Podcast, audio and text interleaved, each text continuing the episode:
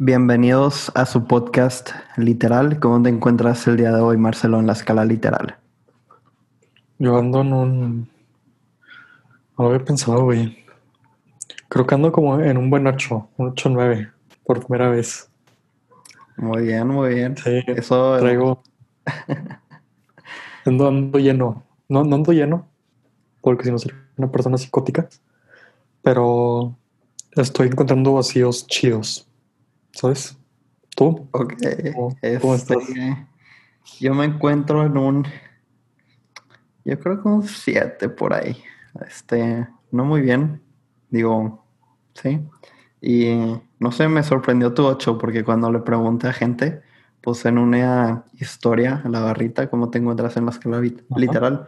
Y el promedio era un 8, raspando el 9. Entonces, muy bien, muy bien. Si un saludo a la mayoría que, que ve esto y está en un 8, muy bien, felicidades.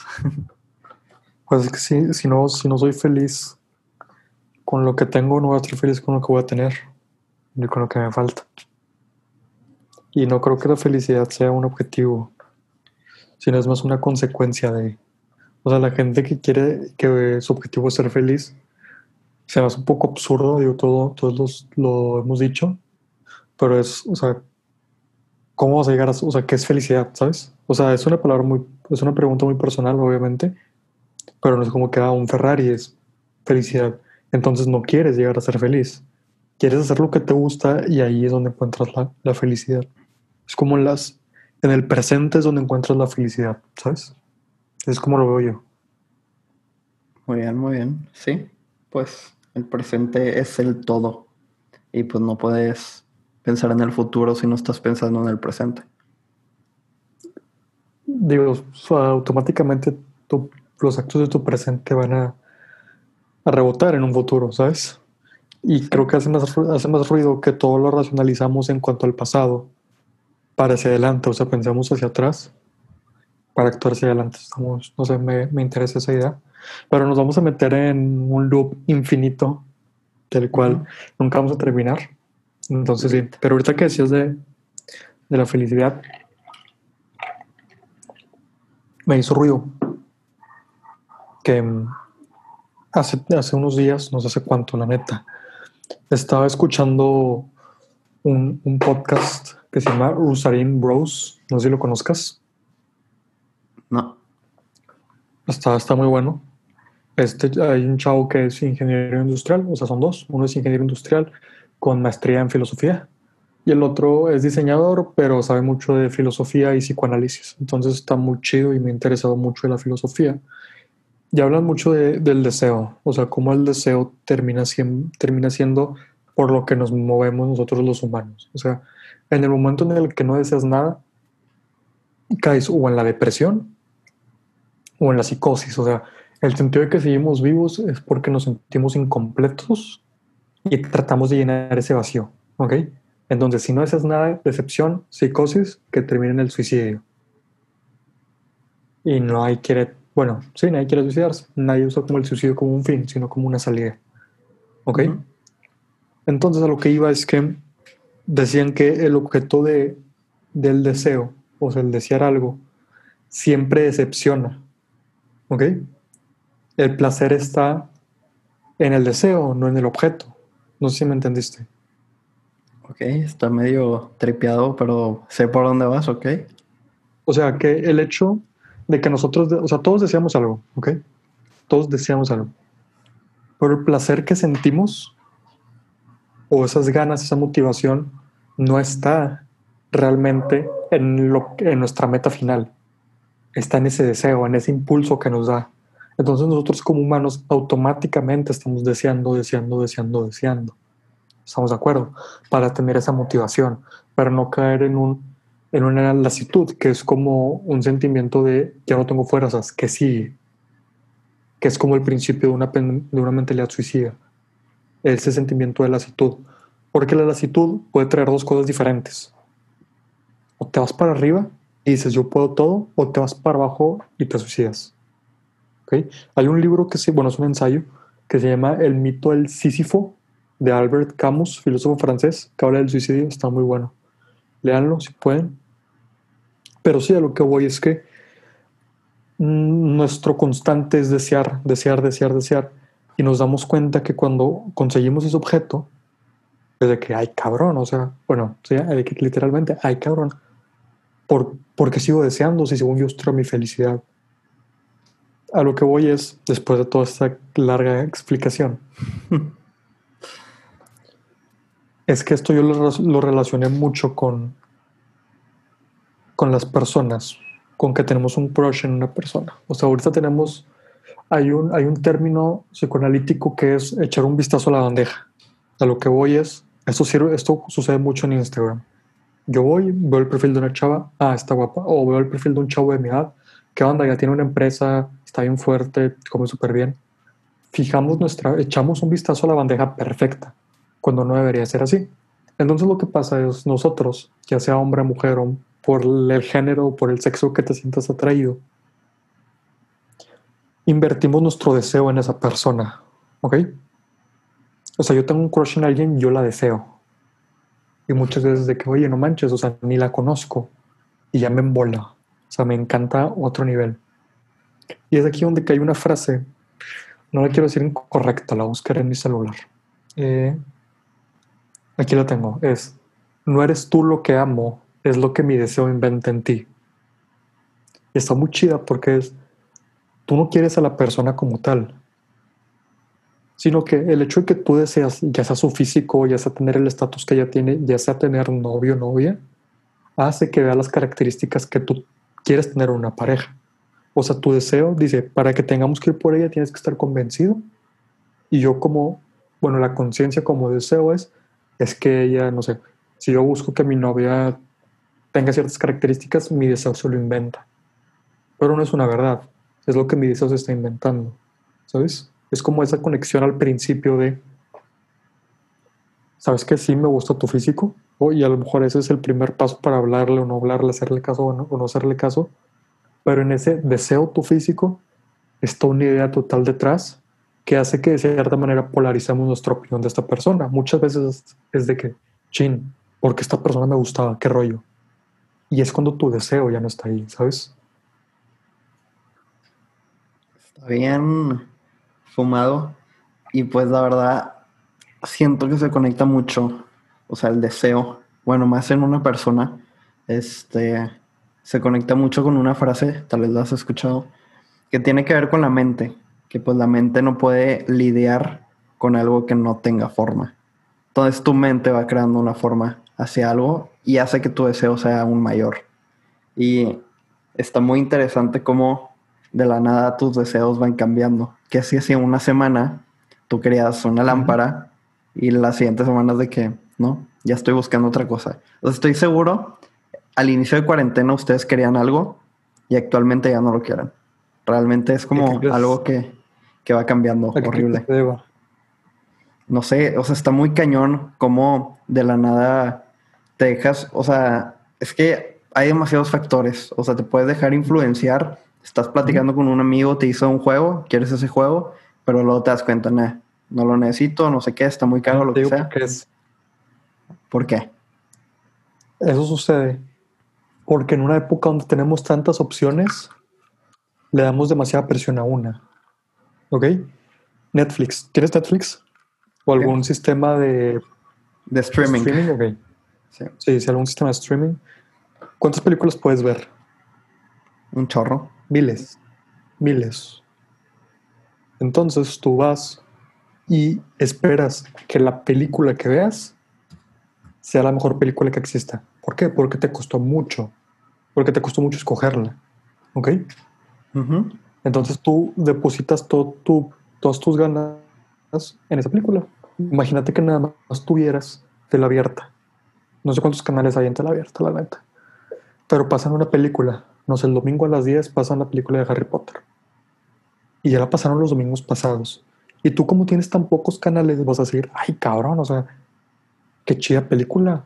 Tipo Harry Potter me gusta, porque es lo único que tienes. Entonces en un mundo en el que tenemos tantas opciones, nos volvemos esclavos de estas mismas. ¿Ok? Sucede también con las relaciones. O sea, mucha gente um, ¿cuántos seguidores tienes en Instagram, sabes? ¿Cuántas chavas, cuántos perfiles de chavas tienes en Instagram? Entonces tú tienes una pareja y vas a decir, hey, pero ¿por qué esta chava, tipo, si le regalan esto? ¿Por qué esta chava si le regalan esto? Y es ahí donde entra el problema actual que yo creo con las relaciones, que no estamos acostumbrados a estar con una cosa. No, tenemos, no estamos acostumbrados a tener un estímulo, estamos acostumbrados a tener demasiados estímulos y en el momento en el que te tienes que encajonar a uno solo, a una sola persona, es de que, pues es que yo no puedo, yo no estoy acostumbrado a esto, ¿sabes? Está bien loco cómo esa teoría funciona tanto para Netflix como para las relaciones de que novio-novia. Yo creo que funciona para todo. O sea, la gente que tiene mil camisas, pues al final perder una le va a valer porque tiene demasiadas más. O sea, yo creo que también se puede indirectamente relacionar. Hace mucho cuando lo platicábamos de pues la cosa que le das valor. Si la das valor a mucho, pues al final pues pierdes una cosita, no te importa. Todo está, está muy loco y o sea, cómo realmente tu mente juega. Y también una de las preguntas que me llegó a hacer, si hay tanta variedad, tantas cosas, o sea, ¿tú crees que afecte, o sea, nuestra libertad al todo encajarte con algo? Porque siento yo últimamente que han habido demasiados como, pues la tasa de, divorcios ha afectado demasiado. ¿Y tú crees que sea parte de este efecto de tener tanta variedad que sea como, pues va, mi deseo es otro? que no, no creo que sea la libertad que se nos da, porque pues al final de cuentas el, el, divorcio también es un uso de nuestra libertad. El hecho de encajonarte en una decisión es un uso de la libertad. El hecho de que tengamos muchas relaciones es darle uso de la libertad. ¿Ok?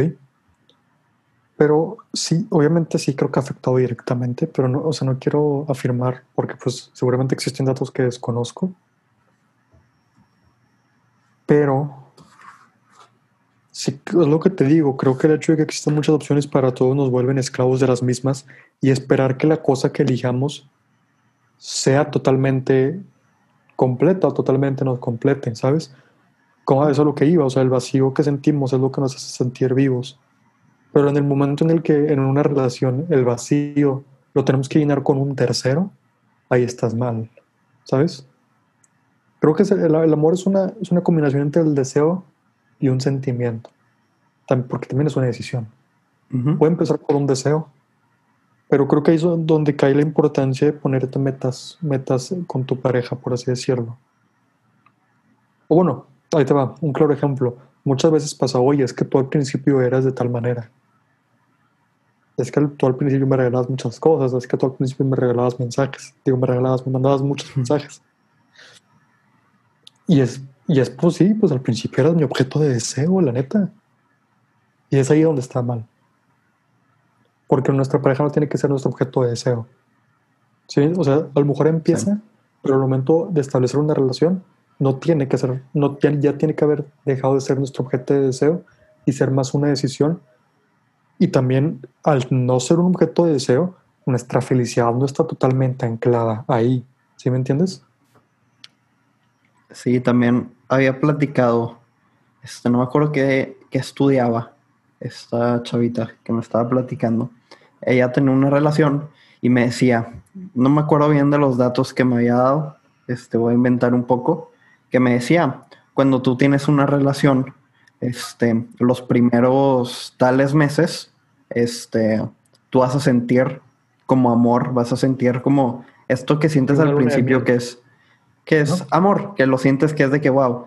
Y luego de esto, de este momento, ya no lo vas a sentir tanto y se va a convertir tu relación en una decisión. Entonces, o sea, era muy cierto que ya después de cierto tiempo no vas a sentir lo mismo, pero en sí ya es una decisión. Entonces, también voy a regresar a un tema que, que me acordé, que habías dicho, pues, tener como varias opciones, pues, tu deseo y así pues lo puedes ir cambiando y demás, y ya no le das tanto valor y demás, este, pues me acordé, digo, un problema que existe mucho en la actualidad, este, tal vez si has escuchado, el problema de tener balas infinitas, en cualquiera de los aspectos, que literal, o sea... Sí, que te limites. Ajá, está increíble como, pues, la gente, ponle tú, este, existía, pues actualmente, este, las películas, tú las puedes grabar varias veces. Y antes era Sí, grabas sí. una y ahí se quedó. Si te quedó un pelito ahí de que va. Y pues también varias veces de tener balas infinitas. Es que siempre buscas la perfección y ya nunca quieres regresar o ya, o sea, lo quieres volver a grabar, No, y volver a grabar y ya nunca avanzas. Ajá, nunca avanzas y perfecto, porque tu sentido de perfección va cambiando a cada momento. Sí, me gusta mucho la idea de, de limitarte, porque creo que es cuando te limitas, es cuando encuentras tu, tu verdadero potencial. No, no, no voy a decir nombres, porque no me acuerdo la neta, pero vi un post de Instagram que la, la persona, no voy a decir si es chavo o chava, subió tres fotos. ¿Ok? Decía, me gustaron tres de 600. sí. O sea, te ves bien en 3 de 600 fotos Ahí estás en mal, un, compadre. en un 2, en un, que es un 5, por- no, no es un 5%, sí. Ah, no es Algo cierto. así. Te ves en un punto 5. No es nada. Eh, o sea, te ves bien en, en eso, o sea, porque no sé qué mando una foto. Y esa foto tiene que salir de qué? Al 100. Y lo, lo mismo pasa tío, con, con la gente que estudia fotografía, es igual, sabes que nada más tráeme una foto. Y toman miles, de que no, mejor prepara todo para que nada más tomes una y te salga bien chido. Entonces, como autolimitarte para que te salga bien. Es lo mismo que hacen los, bueno, nosotros no sabíamos, pero al limitarte de que sabes que me vas a entregar un trabajo en mil palabras, te hace, sabes que yo tengo que poner todas mil palabras y me tiene que salir bien. No entregas un trabajo de una introducción de mil palabras. No. Tú veías información, filtrabas información, seleccionabas información y entregabas un mejor trabajo que si hubieras entregado uno si no te ponen un límite. Yo creo que pasaba mucho, digo, en el colegio, que te decían, ah, lo puedes ir entregando durante la semana, de que tienes tantas fechas para modificarlo. Y eso afectaba que también hacías tu trabajo, porque dices, ah, la primera no importa, luego lo puedo corregir. Y si realmente te dicen de que esta es la definitiva, yo creo que, o sea, tu trabajo vale más.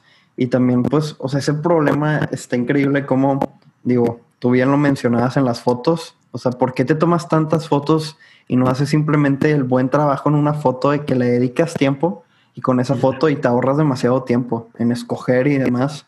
Y en cualquier ámbito, yo creo que, no sé. Pero ojo, ojo, aquí a él también se puede llegar a confundir. Tienes que saber cuándo limitarte y cuándo no.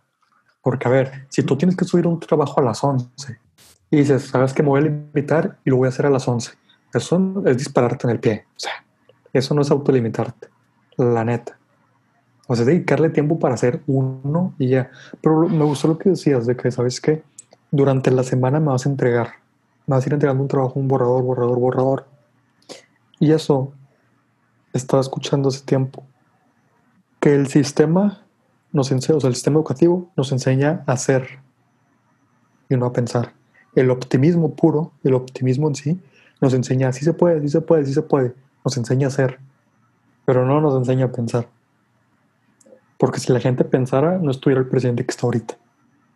Ni ninguno de los presidentes que estuvo probablemente estaría. ¿Por qué? Porque te dicen, oye, mira cómo está África, o sea, y no porque estemos menos, peor significa que estamos bien. Entonces, el hecho de que la maestra te diga, me entregas borrador, me entregas borrador, me entregas borrador, es hago, hago, hago, y cuando piensas. Imagínate si pensáramos y entregáramos un trabajo de calidad, estaría bruto, la neta. El mismo sistema nos obliga, te digo, a hacer y no a pensar. Y a, lo- a la gente, a los jefes en general, el mismo consumismo nos enseña a hacer, hacer, hacer y no a pensar. El optimismo es malo porque nos enseña a hacer. Así se puede, sí se puede, sí se puede. Y cuando estás pensando, vato, o sea, ¿sabes? Y el problema es que desde que estamos chiquitos entramos en ese juego al que verdaderamente estamos obligados a jugar. No tienes oportunidad de salirte de ese juego. Sí. Y pues en ese juego es algo muy importante que ese juego es la vida.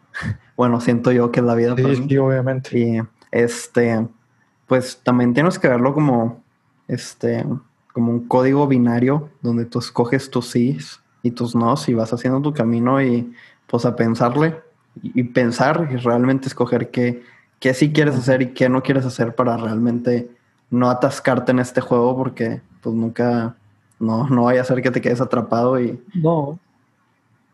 Y creo que donde te atascas está lo chido. Porque, bueno, aquí ya tienes una elección. Cuando te atascas tienes sufrimiento o tristeza. Sufrimiento es el hecho de quedarte estancado, que estás sufriendo. El sufrimiento no... Es que va a tener un problema, digo que el sufrimiento es una... Bueno, el sufrimiento emocional creo que es una decisión porque tienes el camino del sufrimiento y la tristeza. La tristeza es salir adelante de ese atasco, el sufrimiento es quedarte ahí. Y creo que es ahí donde está lo chido, o sea, creo que es ahí donde encuentras o donde se define nuestra virtud como humanos. No creo que nuestra virtud sea quién es más feliz, sino quién vive mejor. Porque la vida es un constante choque. En la vida hay más momentos tristes que felices. Estamos de acuerdo. ¿Por qué? Porque yo compré una plumilla, siendo una simple plumilla de 10 pesos, y ahorita es mi plumilla favorita porque llevo tres misiones. Cualquier bien material, cuando yo lo compre, no significa lo mismo que cuando se me pierda. Cuando se me pierda, vale más. ¿Ok? Entonces, se me fue la idea. Se me fue la idea que O sea, lo que iba es que el, o sea, el secreto está en eludir las frustraciones pero aprender, o sea, no en eludirlas, sino en enfrentarlas y cómo recuperarnos de ahí. Hay una frase de un libro que estoy leyendo que dice, el secreto no consiste en, en eludir las frustraciones y contratiempos inevitables de la vida, es lo que te digo, la vida está llena de tristezas, sino en aprender a recuperarnos más prontamente de ellos. Y cuanto más rápido sea la recuperación, mayor es la capacidad de disfrute.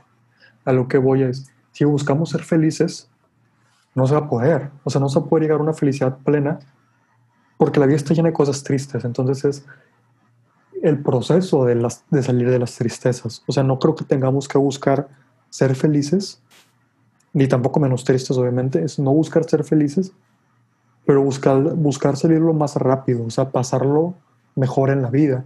Porque si nos buscamos siendo, si llegamos a esta vida buscando siendo felices, no lo vamos a lograr. Porque como dice esto, los momentos tristes son inevitables. son más momentos en los que vas a estar abajo que en los que vas a estar arriba. Pero tú decides cómo pasarla aquí abajo.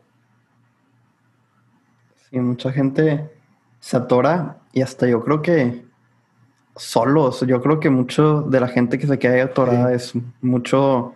O sea, siento más que es por cuestiones como que ellos pueden controlar por ellos mismos, tipo un, este, un como un déficit, bueno, no quiero llamarlo déficit, un problema que ellos tengan y en vez de, ajá, o en, vez de decir, no, pues, o sea, tienes un físico algo feo, no sé, lo que quieras, solitos atoran y yo creo que esto estoy seguro que sí lo has escuchado y me encantó. Este, hay un arte, ¿cómo se llama? Es que lo tengo anotado, pero no me acuerdo en qué parte, la verdad. Como de un arte chino. No, no, no. Un arte chino o... Sí, el de los jarrones. El de los jarrones. Está increíble. Yo cuando lo escuché, está increíble. Y mencionaba sobre, o sea, en los jarrones hay un como, no sé si sea chino, algo asiático por allá. Sí. Este, pues, que tienen esta arte de, pues a veces cuando se rompe un jarrón, pues hay unos pedacitos que no se encuentran o unas grietas y esos hoyos los cubren con pedazos de oro, haciendo que sean lo más que resalten. Entonces, las imperfecciones es lo más bello. Las imperfecciones es lo más bello y está increíble. Y también si te metes, o sea, esto tal vez le puede servir a mucha gente. O sea, a veces pensamos que nuestras imperfecciones, pues, es lo peor de nosotros. Te hace diferente y al ser diferente eres único y además todas las combinaciones que tuvieron que pasar para que tú nacieras, o sea, realmente es algo único y, o sea, sé feliz con lo que eres y, o sea, está increíble todo lo que tuvo que pasar en el mundo pasado para que tú nacieras, o sea, está increíble. Entonces, sí, está wow. Eso, eso de los jarrones me encanta, te lo juro. Fíjate, como, para terminar, porque creo que ya llevamos un buen tiempo, quiero terminar con esta historia que escuché. El abuelo de, no decir un nombre, es una persona sí, pues siempre vivió, siempre vivió con su abuela, o sea, esta pareja de, abuelos. Un día se muere la abuela, eventualmente se va a morir, se muere. Y pues le dicen, ¿qué o sea, le dicen al, pues al viejito de que qué onda, tipo, ¿cómo estás? No, pues que bien, que quién sabe qué. Y luego dice este, este, este señor, ¿sabes qué? Tipo, no, no extraño como que ni su olor, ni esto, ni esto. O sea, no que no lo extraño, pero había algo que extrañaba más. Que fue lo que a mí me pegó y dije, es como la definición del, del amor que yo quiero tener. Dijo, es que ya no puedo dormir. Dice, no, pues ¿por qué no puedes dormir? Porque tu abuela roncaba. O sea, el significado más grande del amor está en el ronquido. O sea, tú dices, vato, no es cierto. Y creo que cuando aceptas y le das un valor a esas imperfecciones y aprendes a vivir con ellas y es lo que realmente es, es el amor, o sea, las imperfecciones, no en, ah, sabes que tienes una cara muy bonita, no, porque hay mil chavas con la cara más, más bonita. ¿Sí me entiendes? Entonces creo que el amor está en esas cosas que realmente la, la hacen o lo hacen dependiendo de tu preferencia. Esas imperfecciones son lo que hacen el amor. Tenemos que aprender a amar esas imperfecciones. Sí. Y no, no, no a contrarrestarlas. Es muy, muy, buena historia, la neta. Y eso creo que me dio, me dio como lo que ahora puedo definir, definir como amor, la neta. Sí, y justo acabo de encontrar la restauración cerámica que se llama Kintsugi, para que ahí, ahí lo busquen. Pero sí, yo creo que poco a poco se conectó todo. Este, mucha gente se sí, con varias cositas. ¿no? Sí.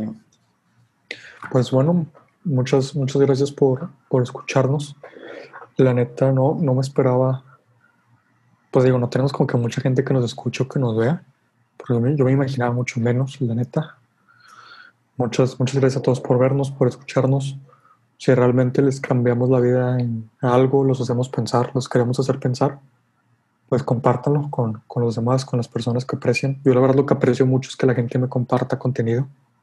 Tanto de gente que escribe, gente que, que dice muchas cosas.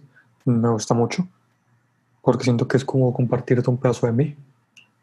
Entonces, pues sí, muchas gracias a todos. Y si nos quieren compartir algo, denle, denle like, suscríbanse, dejen sus comentarios. Si quieren que toquemos algún tema ahí en especial, nos, nos dicen cualquier duda, recomendación, sugerencia, queja, dense. No sé si tú tengas para terminar la útera. Pues nada, ahí píquenla todo como siempre. Este, esperamos sus comentarios. Siempre compartir el conocimiento es bueno. Entonces, pues sí, ahí también en Spotify, chequenos. Cada vez vamos subiendo más. Este, vamos por buen camino. Entonces, pues sí, muchas gracias por escuchar. Una audiencia y, fiel. Y no dejen, perdón, dejen que su amiga ande con su crush. No se olviden eso. No, no, no limiten, no controlen, no sean controladores. Pues sí, creo que sería todo. Muchas gracias por escucharnos. Y pues el fin del podcast, literal.